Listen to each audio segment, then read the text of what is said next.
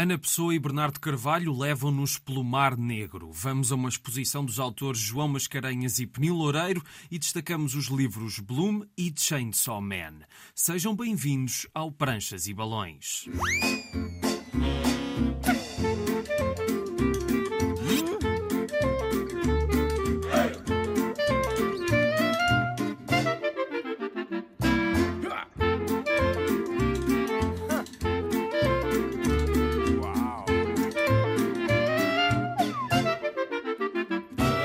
Cá estamos para mais uma viagem pelo mundo da banda desenhada. Hoje vamos conhecer uma exposição que junta dois autores que já passaram por este programa, mas antes vamos conhecer os nossos convidados de hoje. Ana Pessoa é argumentista e Bernardo Carvalho, desenhador, juntos fazem uma das parelhas mais prolíferas do meio da ilustração, com vários livros publicados e, claro, banda desenhada. A primeira empreitada aos quadradinhos foi Desvio, história de um rapaz de 18 anos que tem um turbilhão de coisas a passar-se na sua vida, num verão quente em que tem a casa só para si, e agora foi lançado Mar Negro, uma história com outro registro narrativo e outra estética, que tem na capa o gelado que dá nome ao livro e que pontua alguns dos momentos da história de Inês, que trabalha no bar da praia com GP, e ambos vão viver situações mais ou menos banais do cotidiano até que tudo muda. Ambos os livros são do Planeta Tangerina, editora que ao longo da conversa eu insisti tratar no feminino, mas faz todo o sentido que assumamos o planeta, porque esta editora já tem 100 livros publicados e um mundo, ou um verdadeiro planeta de histórias e ilustrações únicas. Mar Negro foi então o centro de uma conversa que foi lá atrás para perceber a relação dos dois autores com a banda desenhada. Começou já bastante tarde, claro que li aqueles livros, os cartoons e mafaldas e etc. Mas banda desenhada propriamente dita comecei a ler já adulta, porque vivo em Bruxelas desde 2007. Bruxelas está repleta de livrarias especializadas e mesmo as que não são especializadas têm sempre secções bastante grandes de banda desenhada. Mas algum autor em particular? Uh, houve autor? um autor que, que me cativou uh, logo, que foi Bastien Vives, na altura, bem, ainda hoje em dia, mas na altura estava muito na berra e e eu comecei a ler os álbuns dele e muito rapidamente também é um tipo de literatura que não sai propriamente das estantes, não é? Uma, uh, pelo menos a, a, a, banda desenhada europeia fica nas estantes durante muito tempo, portanto dá para ir namorando os livros, voltar a eles, mas lembro-me que foi realmente em Bruxelas nos primeiros tempos. Eu fui desde muito cedo, porque o meu pai tinha uma coleção gigante de BDs, quase tudo francófono, tipo aqueles super clássicos dos Asterix, Lucky Lux e companhia. Era assinante da revista do Tintin também e alguns livros de BD italiana e coisas assim do género, mas por isso vivi sempre rodeado de montes de livros de BD desde pequenino? Eu conheci o Bernardo através dos livros do Planeta Tangerina, era muito fã e depois escrevi o meu primeiro livro, Caderno Vermelho da Rapariga Karateca, ganhou o prémio eh, Branquinho da Fonseca e o Planeta Tangerina propôs um projeto de publicação ao Gulbenkian, na altura, e foi assim que nos conhecemos. E isso já foi há dois, 2011, não é? Que o livro foi publicado. O, o, livro foi publicado em 2012, mas suponho que a gente se tenha conhecido em 2011. Vocês funcionam bem juntos? Eh, quer dizer, porque esta já é a segunda banda desenhada que fazem juntos é, e acredito que na banda desenhada seja um processo em que se tenham de aturar de uma forma mais aprofundada, não é? Eu, eu acho que nos damos muito bem porque gostamos muito de estar separados. acho que somos os dois muito independentes e, e solitários no nosso processo mas também temos facilidade em partilhar, acho eu, não é? Sim. Gostamos de mostrar o trabalho em, um ao outro e isso. E em perceber e ser um bocado tolerante em relação. Isto não é uma coisa feita sozinha, é a meias, acho eu e passa muito por isso, por eh, entendermos a ideia do outro e tentarmos adaptarmos um bocadinho e tentarmos também dar um pouco da nossa parte ao livro. Antes de falar do Mar Negro, eu queria falar um bocadinho do desvio. Teve bastante repercussão, não é? Na Amadora e não só. Qual é que foi o maior desafio dessa primeira junção vossa na, na banda desenhada? Na verdade, os maiores problemas que tenho sempre são comigo mesmo, que é encontrar uma linguagem e uma maneira de representar essa história sem a assassinato fascinar e com ideias que às vezes é tentador e acontece montes de vezes, não é? Nós temos uma leitura das palavras e imaginamos coisas que se calhar não é exatamente assim que a Ana estava a imaginar e pronto, e talvez aí haja uns momentos em que temos que perceber exatamente o que é que o, que é que o outro pretendia com isto. Isto é mesmo pergunta de leigo na matéria, mas o teu texto é só a história em si ou dás algumas dicas de eu gostava que esta parte da história tivesse a prancha assim, assado, como é que funciona nessa parte? Pois, eu acho que o maior desafio para mim foi escrever a história enquanto narrativa visual, não é? Explicar a história desse ponto de vista, não é? Que é um, um trabalho muito diferente de escrever o romance clássico tinha sido o meu trabalho até aí. E na altura tinha um pouco essa dúvida até que ponto é que eu posso dar instruções de ilustração, porque não é essa a minha praia, não é? E na altura, com, com o Bernardo e com a Isabel Nhoz Martins, que é a editora do Planeta Tangerina, tivemos que ver, não, tinha, claro que essas orientações tinham que lá estar em termos do que é que acontece, precisamente para o Bernardo não ficar perdido mas havia muitos desafios. Eu lembro-me, por exemplo, o livro abre com um, diálogo entre uma mãe e um filho, e a mãe pede um abraço ao filho, e o filho está aborrecido, sentado no sofá, levanta-se, dá um abraço à mãe, a mãe queixa-se, diz que não foi um abraço, e ele abraça a mãe outra vez. E eu lembro-me quando escrevi isso, para mim fazia parte da história, era um momento que me parecia importante, mas quando eu pensava em termos de narrativa visual, achava esquisito isso ser desenhado. Como é que se desenha alguém a aproximar-se num abraço? Mas ao mesmo tempo também achei que esse desafio não era para mim. Quer dizer, se não fosse execuível, o Bernardo ia-me dizer isso, não, não dá para desenhar isso, ou isto é estranho, ou demora 10 páginas a fazer. Portanto, lembro-me que houve muito mais partilha. Uh, o texto, claro que estava finalizado quando o Bernardo começou a desenhá-lo, mas foi lendo ao longo do processo e dizer se aquilo dava, se não dava, se, se podia ir por ali ou não lembro-me ter sido um, um, trabalho assim pensado. Lembro-me quando recebi o, o, texto do desvio, não tinha título, e acho que foi a Ana a gozar, dizia bem, isto é o Tédio, vai-se chamar Tédio este livro. E, e, eu achava bem perfeito esse nome. Porquê é que não ficou então?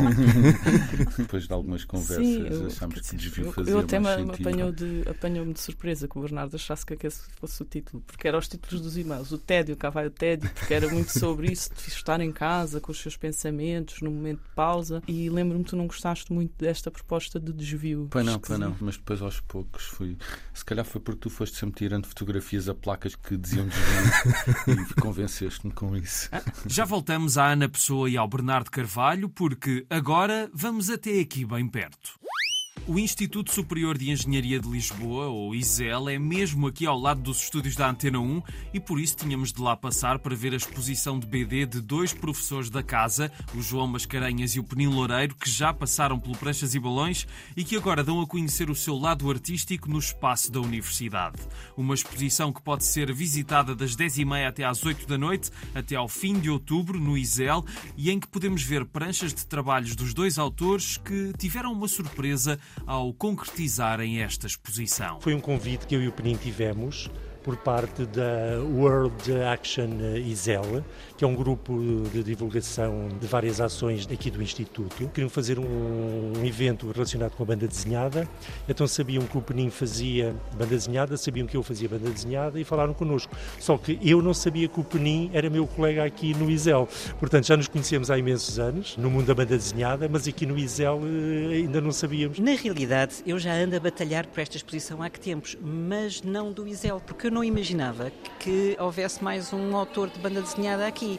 Mas o IPL tem uma série de outras uh, universidades e, e, e, universidades até dedicadas a, às artes. Eu andava há tempos a pugnar por isso mas parecia não haver grande vontade. Agora, subitamente, uh, surgiu o WAI que então está a tentar animar o Isel, até mesmo como ainda agora numa vertente que o próprio João Mascarenhas disse ali na sessão de abertura, que é hoje em dia a ideia de que as pessoas e, e, e os investigadores em particular têm que ter apenas competência no, no, no, ramo em que estão a investigar está um bocado a ficar ultrapassado. Portanto, está-se a pretender muitas vezes que haja que os investigadores tenham algumas competências em ramos diferentes, até utilizar metodologias, metodologias que não são nada típicas das tecnologias, metodologias que têm muito mais a ver com o campo das belas artes e que começam hoje em dia a fundir-se e a tornar-se mais miscigenadas. E é nesse sentido que eu acho que o ISEL está a dar um passo em frente e tentar abrir os horizontes à sua comunidade e explicar. Primeiro, os professores que aqui estão não são sempre os mesmos chatos sérios que, que estão aqui, têm uma vida por trás, não é?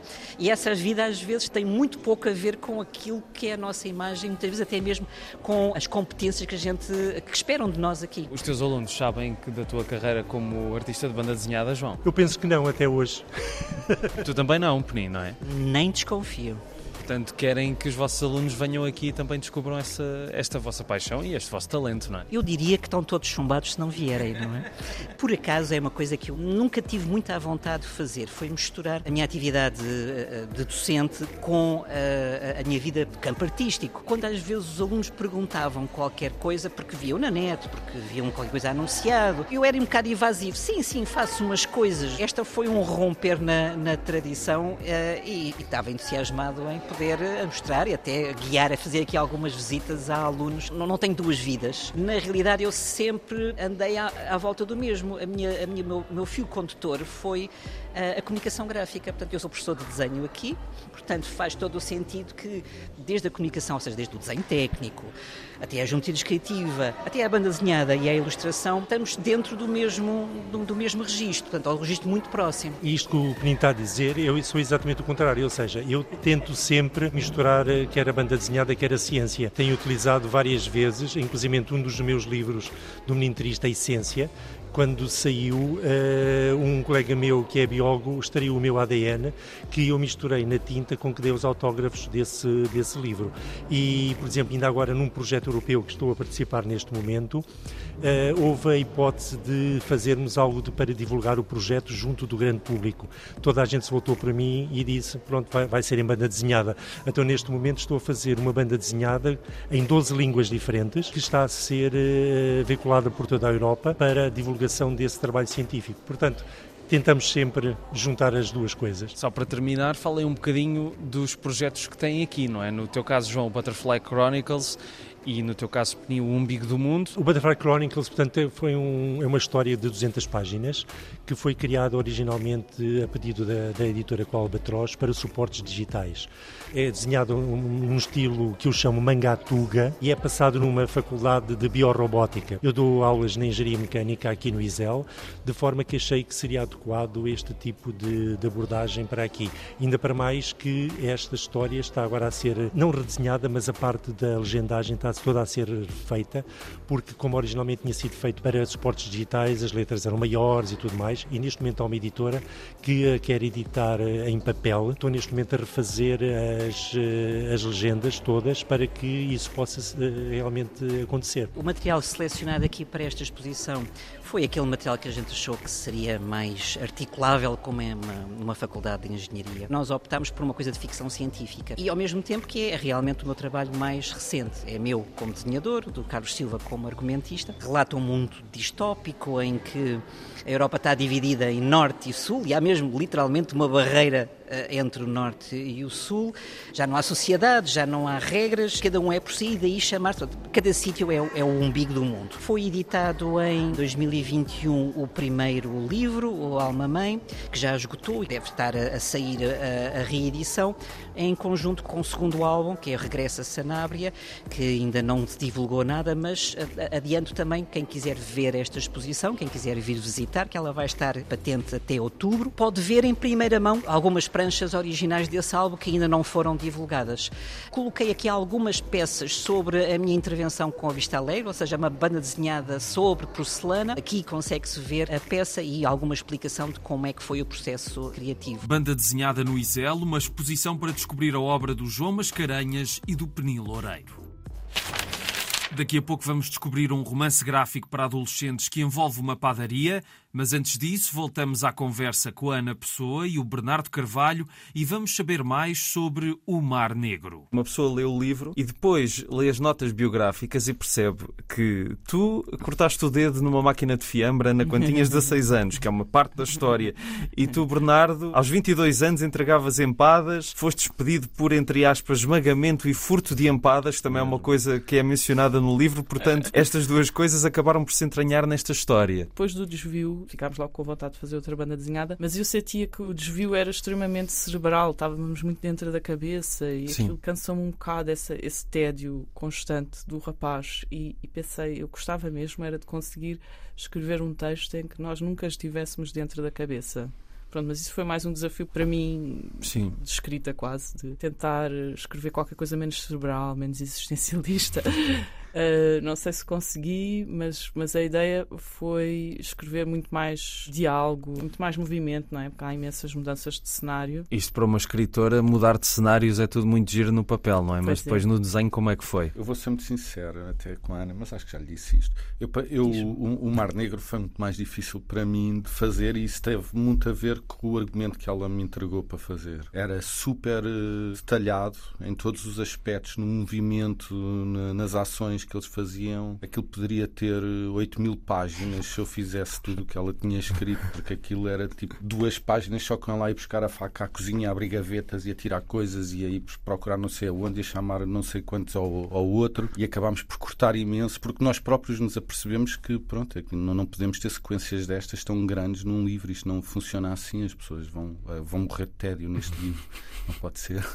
Como é que foi esses cortes e recortes até chegarem a este livro, que mesmo assim tem 300 e poucas páginas, não é? Não é propriamente uma obra pequena. Eu acho que já sabíamos que estávamos a partir para um livro grande. O argumento era muito detalhado porque há muitos espaços e era preciso explorar esses espaços, dizer o que é que está a acontecer.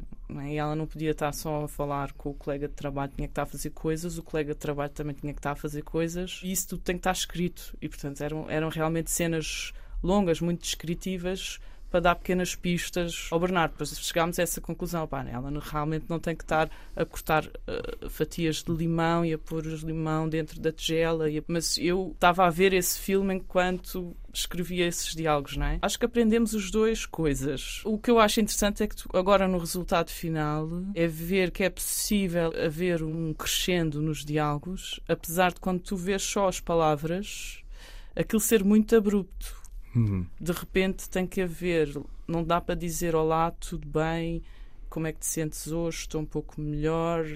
Não, não, aquilo tem que partir logo. A segunda fala já tem que vir com toda a emoção, não é? Tensão, admiração, surpresa, indignação. Mas as relações não são bem assim. E ainda assim precisávamos que esses diálogos fossem naturais. Mas eu sentia que de repente a emoção tinha que lá estar toda. Então, quando começámos a cortar os diálogos, que acho que foi isso que fizemos, sobretudo, foi cortar textos, tipo páginas e páginas de diálogos, foi trabalhar essas emoções. Foi aquela segunda fala, ou primeira fala, tem que ser bum, ela tem que vir com toda a verdade. E depois também no desenho, lembro-me disso. Os olhos dela têm que estar mais, não é? Ou ele tem que estar, a posição dele. Eu acho que nesse trabalho de edição foi tornar tudo muito mais intenso, conciso, sem perder a naturalidade. Era esse o desafio. Um, um bocado ainda na, com, esta, com esta constante mudanças de cenário, tal e qual como numa telenovela que tens uma cena dentro de uma sala e a seguir uma na rua e outra não sei aonde. Esta passagem de cenários, normalmente eu não gosto de fazê-los a meio de uma página, nem sequer a meio de uma dupla. Faço-os sempre na página seguinte. Ao virar da página mudaste para outro sítio Sim. Quando começámos a cortar diálogos, as coisas já não batiam bem assim, não é? As conversas acabavam a meio de uma página e tentar adaptar outra vez as situações para que acabassem no fim daquela dupla, pronto, isso na verdade acho que foi o maior desafio neste corte e costura final. E já agora, porque outra diferença que qualquer pessoa nota à primeira vista entre os dois livros são as cores bastante vivas do desvio para este azul e branco do Mar Negro. Já desde o início pensavam fazer o livro assim ou foi algo que foi surgindo no processo? A Ana dá-me bastante liberdade para inventar uma linguagem para o livro. E é uma fase em que eu perco mesmo um tempo a, a tentar perceber como é que quer fazer aquilo. Pronto, à medida que me vou embrenhando na história e que vou percebendo o que é que vai ter que sair dali, começo também a perceber que aquilo é um livro muito grande. Na verdade, não foi por causa disso que ele foi só azul e branco, foi, foi mesmo uma, uma escolha visual Isso, e. Estava mesmo desde o início, o azul. Era Hum, Mais ou menos, olha que eu tenho bastantes coisas feitas a cores e bastantes experiências pá, que se calhar nem partilhei convosco porque pronto, não gostava, sempre preferi aquela e acabámos eh, por ir bastante por ali. Ainda voltaremos mais uma vez à conversa com a Ana Pessoa e o Bernardo Carvalho, mas agora vamos conhecer o verão em que o amor cresceu. Hoje trazemos duas propostas infanto-juvenis que chegaram recentemente às livrarias portuguesas. A primeira é um calhamaço com mais de 350 páginas, um romance gráfico chamado Bloom, escrito por Kevin Panetta, desenhado por Savannah Gano Show e editado entre nós pela Top Seller. Esta é a história de Ari, é filho de imigrantes gregos, daí o seu nome ser Aristóteles. Ele é ainda um miúdo e não sabe bem o que quer da vida depois do liceu. Está inclinado a ir com os amigos para a cidade e encontrar uma forma da sua banda se integrar na cena musical urbana. Mas os pais têm uma padaria e estão a passar por dificuldades e precisam do filho. Será que Ari quer mesmo ir embora? Ou será que tudo isso não passam de incertezas de um adolescente? E nos entretantos ele decide encontrar alguém que o possa substituir na padaria para se livrar desse encargo. Aí surge Hector, que está a estudar pastelaria e adora cozinhar, mas entre os dois poderá surgir algo mais. Bloom é uma história de autodescoberta muito na onda de Heartstopper, um fenómeno de vendas entre a literatura para os jovens, mas esta obra é mais do que um romance entre dois rapazes. A narrativa vai habilmente colocando outras questões em confronto, com o conflito de gerações e o facto do protagonista se sentir desenquadrado, talvez não porque se sinta mesmo assim, mas porque todos à sua volta querem estar noutra situação. Esta BD consegue falar de temas sérios dentro das suas limitações, sem ser condescendente com os leitores, demonstrando uma perícia notável na criação dos lugares e das interações entre Ari, Hector e os amigos de um e de outro, enquanto eles vão cimentando a sua relação. Sim, tem uma certa ingenuidade no desenrolar da sua história e na forma simples como é escrita e desenhada, que é típica de uma BD mais direcionada para um público mais novo, mas mesmo um adulto consegue encontrar aqui coisas boas da arte, muitas vezes impecável, colorida em tons azulados, a certos mecanismos da planificação, como as duplas de páginas que dão conta de vários momentos que se dispõem como se fossem pétalas de uma flor. E as sequências na cozinha são todas detalhadas e quase nos deixam a salivar. E claro, há um lado emocional muito forte pela trajetória da família e os diversos problemas que vão enfrentando e que nos soam sempre verdadeiros e retratados não com facilitismos lacrimejantes, mas com uma grande humanidade e autenticidade. O final de Bloom tem dois extras curiosos, uma lista de canções que podem ser ouvidas na leitura do livro, e fala-se muito de música nesta história, e também a receita dos famosos pães de massa-mãe que tanto ouvimos falar lá na padaria. Uma oportunidade para meter literalmente as mãos na massa depois de terminada a leitura. Esta é uma edição da Top Seller.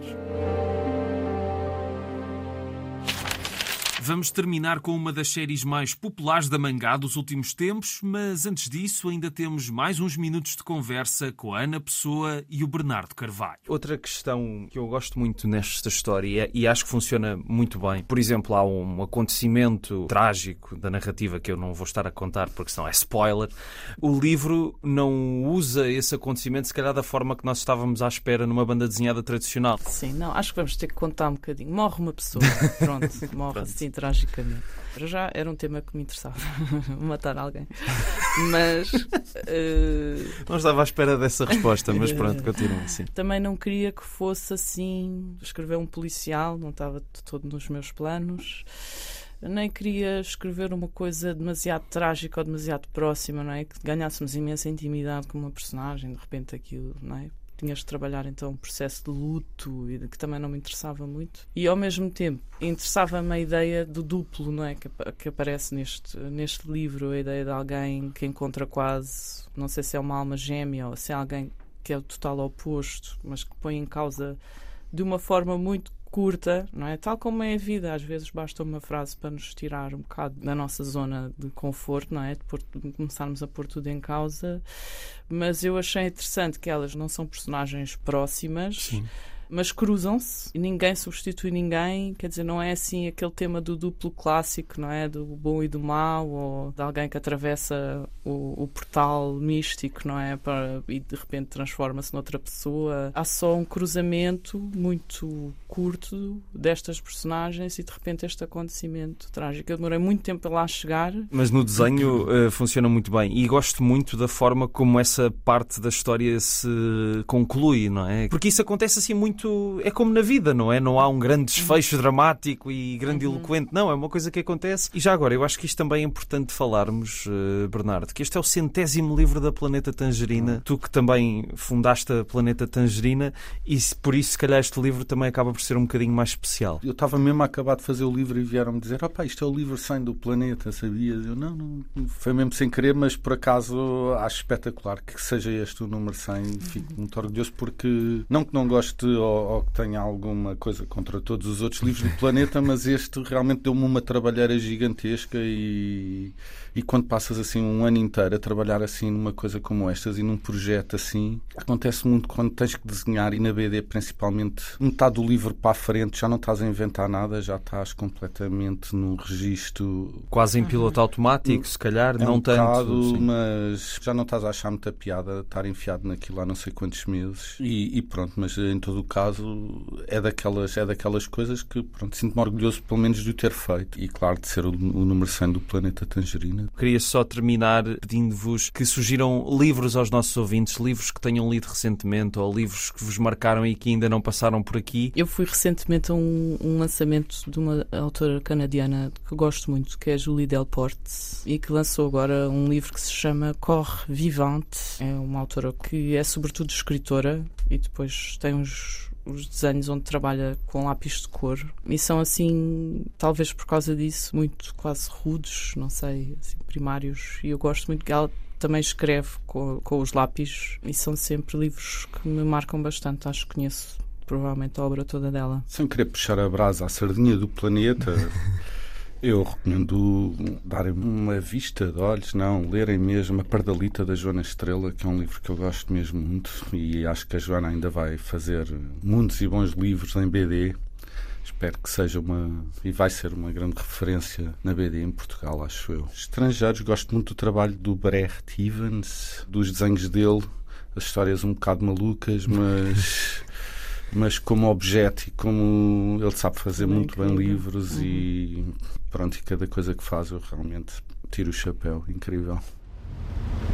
A segunda banda desenhada juvenil que trago hoje é do Japão. O universo do Shonen, na secção da mangá dedicada às chagas de ação para um público jovem e maioritariamente masculino, já nos habituou a premissas bizarras e levadas ao limite. No caso de Chainsaw Man, esta é a história de Denji, um rapaz que, para pagar as dívidas deixadas pelo pai, se torna num caçador de demónios, porque é um trabalho mais rentável do que qualquer outro. Mas ele adota um cão demónio que tem uma motosserra no meio do focinho que às tantas morre e é transferido para o seu corpo, levando-o a transformar-se num monstro com serras nos braços sempre que está a combater os demónios mais horrendos. São estas as linhas gerais da série de Tatsuki Fujimoto. Chainsaw Man chega até nós pela Devir, que acabou de editar o primeiro volume. No Japão já são 14 os publicados, mas o número 1 foi um sucesso de vendas até nos Estados Unidos, onde foi a mangá mais vendida do ano passado.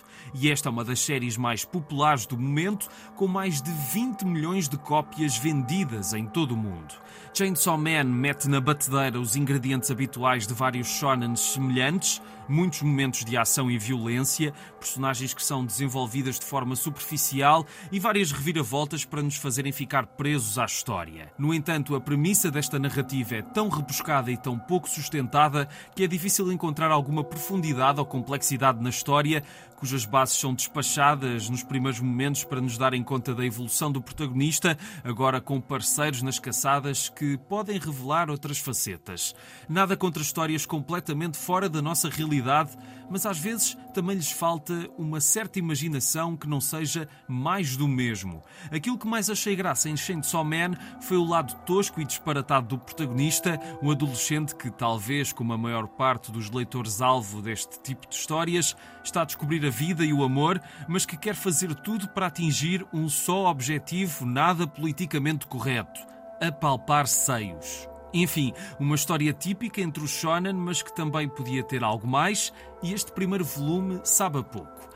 Chainsaw Man lança algumas subnarrativas que, de certo, serão desenvolvidas nos próximos volumes, e algo característico dos shonens é terem muita palha pelo meio, e talvez seja este o caso. Ou então não, e este início pouco auspicioso até ganha mais conteúdo e substância nos próximos volumes. Talvez seja eu que estou demasiado velho para este tipo de sagas, porque não há dúvidas de que, se esta série é um sucesso, é porque consegue cair no goto de milhões de leitores.